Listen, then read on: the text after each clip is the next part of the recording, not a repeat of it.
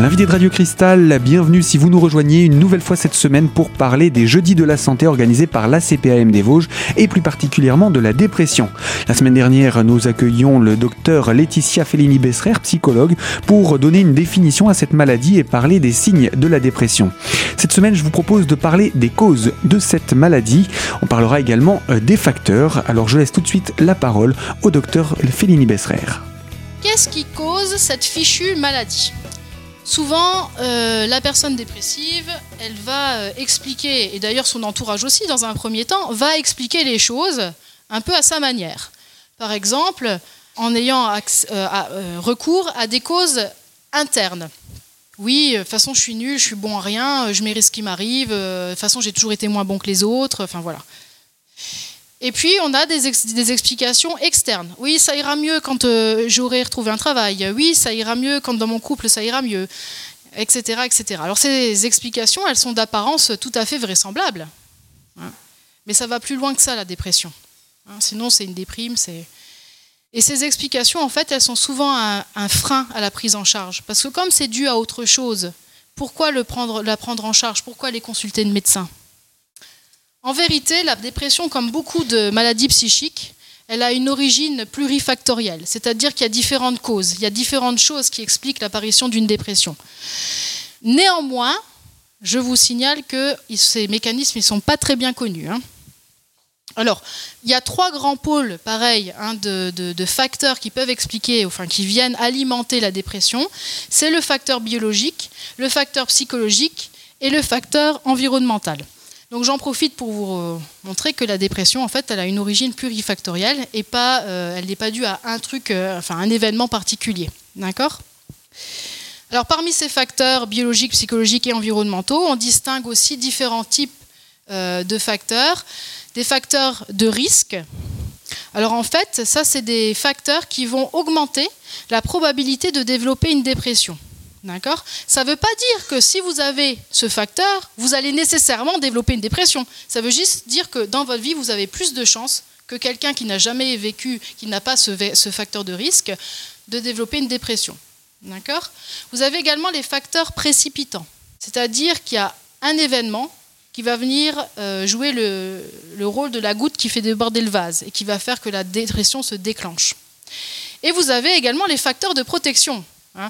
C'est-à-dire qu'il y a des choses, la façon, dans sa façon d'être, la façon de vivre les, choses, de vivre les situations, qui vont vous protéger, qui vont diminuer le risque de développer une dépression euh, dans, dans, votre vie. Alors, premier facteur, les facteurs biologiques. Alors là, c'est peut-être la partie un petit peu compliquée, mais je vais essayer de la rendre simple. En fait, on s'est rendu compte que la dépression, elle est associée à des changements euh, au niveau du cerveau un changement à la fois au niveau des structures du cerveau et également dans le fonctionnement de ces structures. Comme je vous l'ai dit tout à l'heure, ce qui est important, c'est que ici, ces euh, modifications, elles sont réversibles. Alors deux observations qui sont euh, à l'origine de l'explication biologique de la dépression. Première observation, c'est que des molécules, hein, des médicaments, qui ont un effet sur la sérotonine, la noradrénaline et la dopamine, elles ont un effet antidépresseur. Je m'explique.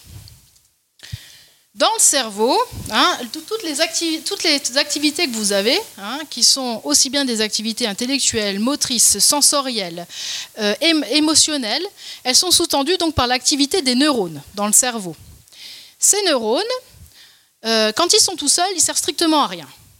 Pour qu'un neurone ait un rôle intéressant, il faut qu'il soit connecté avec tous ses voisins. Il fonctionne en réseau.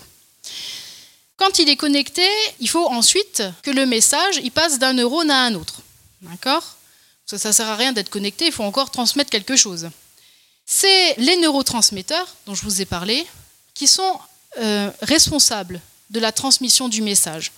Quand vous avez un premier neurone qui reçoit une information, il l'envoie au deuxième par l'intermédiaire de ces petits messagers, qui sont des neurotransmetteurs. Voilà, c'est simplement des messagers.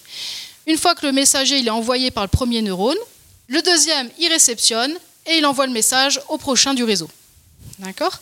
Eh bien, la sérotonine, la noradrénaline et la dopamine, ce sont ces petits messagers. Alors comment on s'est rendu compte que ces molécules avaient euh, un rôle, quelque chose à voir dans, euh, dans la dépression? Eh Bien, euh, c'est dans les années 50 qu'on s'en est rendu compte. On donnait des médicaments aux personnes qui étaient atteintes de tuberculose et ils étaient tout euphoriques. On s'est rendu compte que le médicament qu'on leur donnait, eh bien, il avait un rôle sur la sérotonine. Il augmentait le taux de sérotonine dans le cerveau. Et puis après, on a essayé, on a découvert une autre molécule, on dit ouh, les gens ils sont plus heureux quand on, donne cette molécule. Et on s'est rendu compte, c'est souvent par la suite hein, qu'on comprend le fonctionnement des médicaments exacts, on s'est rendu compte que ce, ces médicaments avaient un effet sur la noradrénaline. Et pareil pour la dopamine. On s'est rendu compte, on a donné un antidépresseur, en tout cas une molécule qui avait un effet antidépresseur, et on s'est rendu compte par la suite, ah, bah ça a un effet sur la dopamine. Bon, du coup, on s'est dit qu'il y avait quelque chose qui n'allait pas avec ces neurotransmetteurs dans le cerveau des gens qui souffraient de dépression. Deuxième observation, qui est en faveur d'un dérèglement biologique dans la dépression, c'est, comme je vous ai dit, qu'il existe des modifications fonctionnelles et structurales de certaines régions du cerveau. Alors, c'est quoi ces régions qui sont impliquées dans la dépression? Première chose, le cortex préfrontal. C'est ici, en avant du cerveau. Le cortex préfrontal, c'est quoi? Eh ben, c'est une structure qui est extrêmement importante. C'est le chef d'orchestre du comportement. Cette structure, elle reçoit des informations de tout le cerveau. Et c'est elle qui va ensuite réguler l'activité de ces structures en retour. C'est cette structure qui vous permet par exemple de prendre des, décisions. C'est cette structure qui vous permet de prendre des initiatives. C'est cette structure qui vous permet euh, de contrôler votre comportement, de faire des plans, c'est extrêmement important. C'est le fin des fins du cerveau, on va dire. L'amygdale, c'est une autre structure qui se situe dans le lobe temporal assez en, profondeur. L'amygdale, c'est extrêmement important pour la gestion des émotions. Dernière structure très importante, c'est l'hippocampe. Vous connaissez l'hippocampe, je suis sûre. La maladie d'Alzheimer, elle atteint l'hippocampe. Elle déstructure, elle atteint les fonctions de hippocampiques. Et qu'est-ce que ça fait quand on a une maladie d'Alzheimer? On perd la mémoire, exactement. Eh bien, en fait, l'hippocampe aussi est atteint chez les personnes dépressives, il ne fonctionne pas correctement. Vous voyez où je veux en venir? Vous avez trois structures, prise de décision, initiation, gestion des émotions, anxiété et tous les troubles cognitifs qui, sont aussi, qui peuvent être expliqués par les, dysfonctionnements de l'hippocampe. Eh bien, en fait, dans ces structures-là, ce qu'on a, qu'on a vu, c'est que chez les personnes dépressives, elles étaient toutes rabougries. Quand elles sont toutes rabougries, ça veut dire quoi? Ça veut dire que les neurones, ils sont devenus tout petits et ils se connectent plus bien les uns aux autres. Et on s'est également rendu compte avec les techniques d'imagerie cérébrale, l'IRM, euh, la taille des structures, les volumes, on peut le voir avec un scanner. D'accord? Ça fait une photo en fait.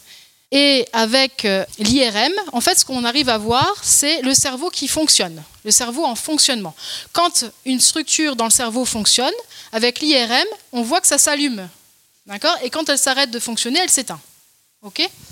Eh bien, si on fait un IRM aux personnes dépressives, on va voir que ça ne s'allume pas et ça ne s'éteint pas de la, même manière que chez des gens qui n'ont pas de dépression. Donc il y a un dérèglement. D'accord? Donc à partir de ces deux observations, un problème de neurotransmetteurs et des dysfonctionnements morphologiques et structuraux, en fait, voilà ce qu'on on en a déduit. Voilà l'hypothèse qui est derrière, l'hypothèse biologique qui est derrière la dépression, c'est qu'en fait, c'est lié à un dysfonctionnement des systèmes de neurotransmetteurs, dopamine, noradrénaline et sérotonine, qui vont entraîner par un ensemble de cascades dont je, biochimiques dont je ne rentrerai pas dans les détails ici, vont entraîner des altérations morphologiques, des altérations fonctionnelles, qui eux-mêmes vont entraîner les symptômes de la dépression que je vous ai décrits plus tôt. Et non, on ne sait pas pourquoi. Le côté, euh, ce qui est difficile, c'est que en fait, c'est l'hypothèse qui est la plus euh, en vogue, on va dire, la plus, celle qui semble la plus euh, certaine. Mais on a plein d'autres hypothèses, et notamment avec l'intervention d'autres neurotransmetteurs, etc. Et en fait, on n'arrive pas à très bien comprendre le mécanisme. On sait que nos antidépresseurs, ils marchent. Alors, on cherche, on va voir des petites, molécules, etc., qui sont, générés par exemple par les, par les neurones. Enfin, mais on ne sait pas trop. Euh, voilà, c'est très hypothétique pour le moment. Donc ça, c'était pour le facteur biologique. Donc vous voyez que dans le cerveau d'un dépressif, il se passe quelque chose de pas normal.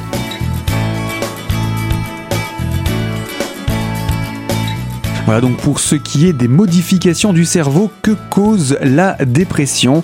Le docteur Félini Besserer, psychologue à Golbet, continue sur cette thématique dans quelques instants. Pour la deuxième partie de notre magazine, on parlera cette fois-ci des facteurs psychologiques. A tout de suite sur Radio Cristal.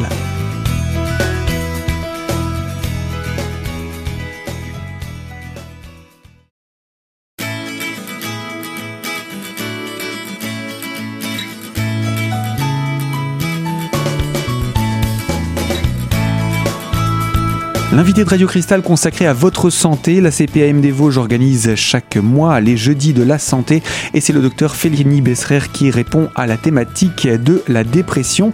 Et nous poursuivons donc avec euh, cette fois-ci les facteurs psychologiques et environnementaux qui, sont, qui font donc partie des causes de cette dépression. Le facteur psychologique ou les facteurs psychologiques.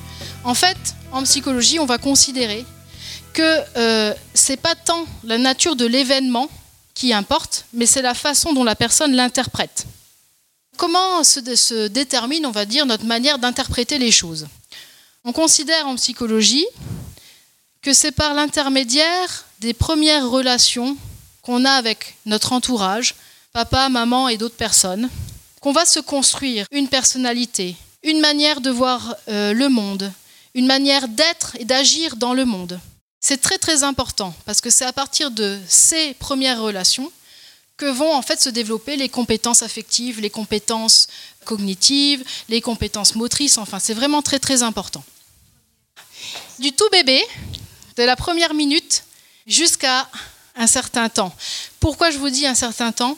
Alors on va dire, je ne sais pas, jusqu'à peut-être jusqu'à honnêtement, je ne pourrais pas vous dire à donner un âge, je dirais 3 ans, même 6 ans, voilà, des choses qui sont très importantes. Mais dès le départ, c'est dès la première minute, ou même du fœtus, voilà. Il y a déjà des choses qui se, qui se développent. Je ne voilà, je vous donne pas de fin, en fait, parce que euh, ce qu'il faut savoir, c'est que cette construction, elle continue tout au long de la vie. Et alors, on a cette, on a cette base que, on va dire, euh, nos relations premières ont euh, générée. Mais euh, par la suite, toutes les expériences qu'on va vivre, elles vont venir moduler un peu tout ça. Et c'est une chance en fait, parce que quand du coup, quand on a un petit quand on a quelque chose qui s'est pas bien passé, par exemple dans l'enfance, on peut essayer un peu de récupérer avec les autres euh, expériences qu'on a tout au long de notre vie. Où elles s'aggravent, on a effectivement le, les effets négatifs peuvent se cumuler tout au long de la vie. Et donc ça entraîne encore plus un déséquilibre. D'accord?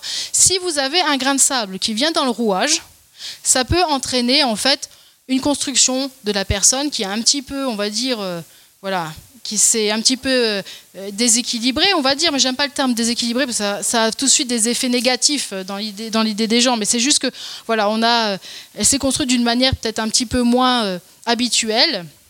Effectivement, ça peut avoir des conséquences sur ses capacités d'adaptation par la suite à l'âge adulte, par exemple. D'accord?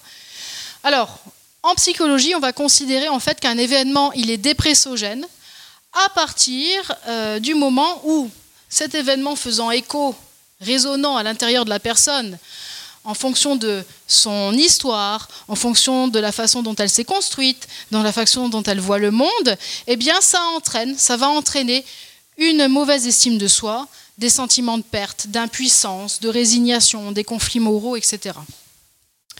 C'est pour ça que, par exemple, on entend ça régulièrement, je fais une petite parenthèse parce que moi j'ai déjà entendu, des gens qui disent euh, Oh, mais je comprends pas, c'est quand même pas, c'est quand même pas la fin du monde ce qui t'arrive. Ben si, ça peut être la fin du monde pour cette personne-là.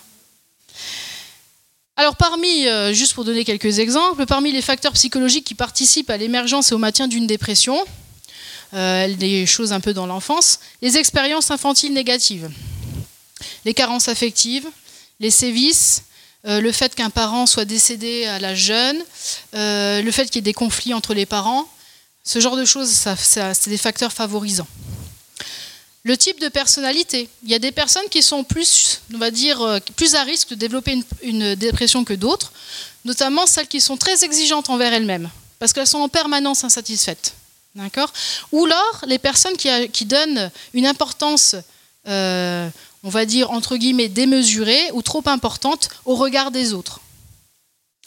Et on a aussi les schémas cognitifs négatifs. Alors ça, en fait, c'est des filtres. Alors nous, quand on, analyse des situations dans la vie quotidienne, on a des filtres. Ces filtres, ils sont vachement bien parce qu'ils permettent d'être rapides, efficaces. Quand on voit une situation directe, on va sur les éléments qui nous semblent importants. Et c'est très économique, c'est des raccourcis en fait. Le problème, c'est que quand on a un filtre qui donne une image déformée de la réalité, ou trop déformée de la réalité, eh bien, euh, ça peut forcément être négatif et entraîner des conséquences. Et ça peut être à l'origine, ces schémas de, pensée, en fait, peuvent avoir des effets négatifs et, par exemple, entraîner une dépression. Et dernière chose, les facteurs environnementaux. Ça, c'est tous les facteurs sociaux et familiaux. Ils peuvent agir comme des facteurs précipitants, la goutte d'eau qui fait déborder le vase, ce qui fait dire à la personne dépressive, oui, mais c'est parce que ça ne va pas là, c'est parce que ça va pas dans mon couple, c'est parce que ça va pas mon travail, etc., que, je ne vais pas bien. Mais c'est également des facteurs de protection. C'est ce que je disais tout à l'heure. Tout n'est pas, euh, gravé dans le marbre. On peut améliorer en fait et se donner toutes les chances pour euh, ne pas développer une dépression. En tout cas, euh, avoir moins de risques de développer une dépression. Alors c'est quoi ces facteurs sociaux et familiaux? Eh ben c'est certains événements de vie qui sont très perturbants. Ça peut être un décès, ça peut être la perte d'un travail, ça peut être une rupture affective, ça peut être une maladie. Ou alors un stress excessif et permanent. Donc ça, c'est ce qu'on retrouve généralement dans le burn-out aussi. Hein. Donc c'est un petit stress permanent et la personne, en fait, il y a une rupture, elle peut plus, elle a plus les capacités de s'adapter. Et euh, ben voilà, la dépression s'installe. D'un autre côté, ces facteurs euh, sociaux et familiaux peuvent avoir un effet aussi positif et vous protéger en partie de la dépression. Si vous avez un cercle social ou un cercle familial qui est très aidant, qui est présent, et hein, eh bien ça, c'est un facteur de protection. Alors ça, ce que je vous ai dit jusqu'à maintenant, c'est les facteurs en fait euh, où la dépression, on va dire, est la maladie principale.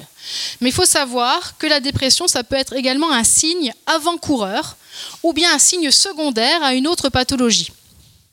Alors parmi ces pathologies, les affections cérébrales type maladie de Parkinson, maladie d'Alzheimer, tumeur cérébrale, sclérose en plaques, etc. On peut avoir des dépressions qui accompagnent ces pathologies, d'accord, mais qui sont comme une conséquence. D'accord On a aussi des maladies endocriniennes. Par exemple, l'hyper ou l'hypothyroïdie peuvent entraîner des dépressions. Si vous soignez l'hyperthyroïdie, l'humeur s'améliore. La sclérose en plaques. On a également une dépression peut être entraînée par certains médicaments. Les anorexigènes, donc ceux qui coupent la faim, euh, certains neuroleptiques, des antihypertenseurs, des œstroprogestatifs, enfin, etc. C'est également les intoxications aiguës ou chroniques à certaines substances, l'alcool par exemple, ou certaines drogues, ou le sevrage à ces, substances. Et puis, c'est un petit peu à part, mais il faut savoir aussi qu'il y a des causes génétiques qu'on ne comprend pas très bien. Hein, mais il y a aussi certainement des causes génétiques dans la dépression. C'est des cas de famille où il y a beaucoup de, gens qui souffrent de dépression. Et on n'a pas une origine psychologique nette dans ces cas-là. On pense que c'est plutôt des facteurs biologiques qui seraient prépondérants. Et d'ailleurs, la plainte chez ces gens-là est souvent plus euh, somatique que euh, vraiment euh, psychologique, si je puis dire. Eh bien voilà donc pour ces facteurs environnementaux qui entourent le malade. Mais euh, sachez-le, ces facteurs peuvent aussi être euh, un soutien et c'est ce qui permettront d'ailleurs de résorber la maladie. On va parler d'ailleurs de cette euh, durée des évolutions dans quelques instants avec le docteur Félini Besserer qui répondait à l'invitation de la CPAM des Vosges pour parler donc de dépression.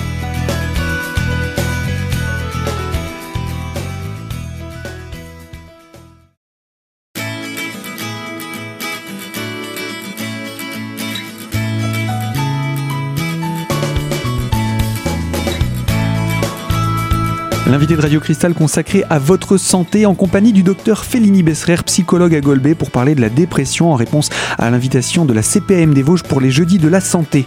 Alors on a pas mal détaillé la maladie, parlons maintenant de sa durée, de ses évolutions et également parlons de son traitement. Donc la maladie, la, dépression va durer de quelques semaines jusqu'à plusieurs années. En général, si elle est bien prise en charge, c'est moins de six mois. Alors elle peut évoluer euh, en différentes choses. Première chose, une résolution totale. La personne, elle est complètement guérie, ça y est, la dépression est partie. Il faut quand même savoir que euh, les gens qui ont fait des dépressions, ils ont 50% de chance de refaire une dépression dans les deux ans qui suivent et 80% de chance d'en refaire une dans les 15 ans qui suivent. Donc voilà, et dans ce cas, la dépression, en fait, ça évolue vers ce qu'on appelle une dépression récurrente. On a ce qu'on appelle la dysthymie, c'est-à-dire que les symptômes euh, dépressifs vont s'apaiser, mais ils vont jamais complètement disparaître. On va avoir moins de symptômes, mais moins intenses, et puis ça va, euh, durer. Hein, ça va durer deux ans, ça ne part pas. On peut avoir également des dépressions résistantes. Donc là, c'est quoi? C'est quand les antidépresseurs ne marchent pas. on a essayé au moins deux traitements, on les a bien conduits, on les a bien dosés, on les a utilisés longtemps et ça n'a rien fait sur les symptômes. Alors là, on commence à sortir aussi la batterie lourde. Hein. On, va, commencer d'autres traitements pour essayer de voir si on arrive à faire euh, se résorber, hein, euh, disparaître cette maladie. Et puis, euh, dans certains cas, en fait, la dépression évolue vers ce qu'on appelle une dépression bipolaire. Si vous attendez suffisamment longtemps, quand c'est une dépression bipolaire, je parle, hein, vous allez voir que la personne, va avoir soudain des accès maniaques. Elle va être hyper excitée. Elle va plus tenir en place, ça va être une vraie pile. D'accord? Et en fait, dans la dépression bipolaire, vous avez une alternance entre une dépression majeure et des épisodes maniaques où l'humeur elle est, au maximum, la personne elle est complètement instable, elle est euh, vraiment très... Euh, c'est une pile, voilà, je ne peux pas vous dire autrement, c'est une pile. C'est très difficile à soigner parce que quand les gens sont dans un état maniaque, ils se sentent tellement bien qu'ils ne prennent plus les médicaments. Alors, la dépression, on ne peut pas l'évoquer sans parler de suicide. Dans les dépressions, il faut rechercher systématiquement le risque de, et évaluer le risque de suicide. Les idées, je vous ai dit tout à l'heure, hein, les idées noires, elles sont fréquentes dans la dépression, c'est un symptôme. il faut savoir que 70% des personnes qui se suicident, elles souffraient de dépression. Ça ne veut pas dire que toutes les personnes qui sont dépressives se suicident. Ça veut dire juste que on a, voilà, les personnes qui se suicident étaient généralement atteintes de dépression. Enfin, beaucoup, pour 70% d'entre elles étaient atteintes de dépression. Le passage à l'acte, il va être dépendant de l'épisode en cours. Hein, et il va être au maximum dans la crise, ce qu'on appelle la crise suicidaire. C'est quoi la crise suicidaire? En fait, c'est un moment où la souffrance morale, elle va être tellement intense. Ça commence par une petite phase, ça commence un petit peu à, entre ça commence un peu à, gratouiller. On a une période de désorganisation. Et puis, euh, ça va culminer, culminer dans une phase aiguë. Et c'est là que le risque, il est, euh, il est le plus intense, en fait. Et après, ça va s'apaiser de nouveau. Le suicide, en fait, chez les personnes qui souffrent de dépression, c'est pas une, elles ne souhaitent pas la mort. Elles souhaitent arrêter leur souffrance. Il faut que ça s'arrête, tellement que cette, cette, douleur morale, elle est intense. Il faut que ça s'arrête. Et la, la, mort est vue comme la seule solution qu'il reste. Elles ont tout essayé, il n'y a plus d'autre solution. Mais il faut noter que le processus n'est jamais inéluctable. Hein. C'est-à-dire qu'on peut apaiser Hein, ces idées noires. Hein. Donc il ne faut pas euh, perdre, pas perdre espoir ou pas perdre pied. Quand on est un, proche, il ne faut pas hésiter justement à essayer de, creuser ces idées noires. Alors le rapport entre les idées de suicide, les tentatives de suicide et, on va dire, le succès de l'acte, le fait de vraiment se donner la mort et d'en mourir, eh bien ça va varier beaucoup avec le sexe et l'âge.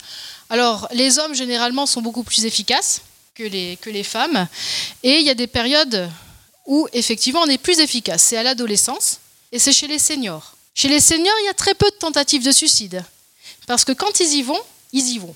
Et également, euh, autre chose, c'est euh, l'exposition à certains facteurs de risque. Si vous avez euh, déjà des, antécédents de maladies psychiques, par exemple, si dans votre famille, il y a des gens qui, se sont déjà suicidés, tout ça, c'est des facteurs de risque aussi qui augmentent en fait la réussite, la tentative et la réussite de l'acte. Donc il ne faut jamais banaliser une idée, suicidaire ou un geste suicidaire. C'est pas banal, quoi.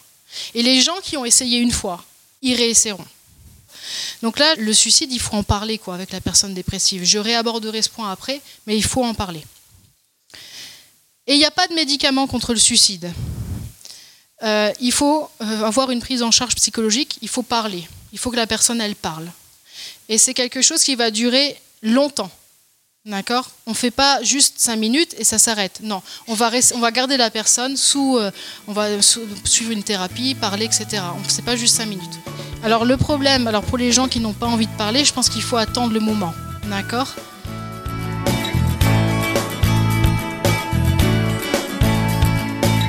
Bien voilà pour cette première approche hein, sur le traitement et euh, la durée de cette maladie. Sachez-le, il y a des solutions. On en parlera plus en détail avec le docteur Fellini Besserer la semaine prochaine, puisqu'il y a également des conseils à donner à l'entourage.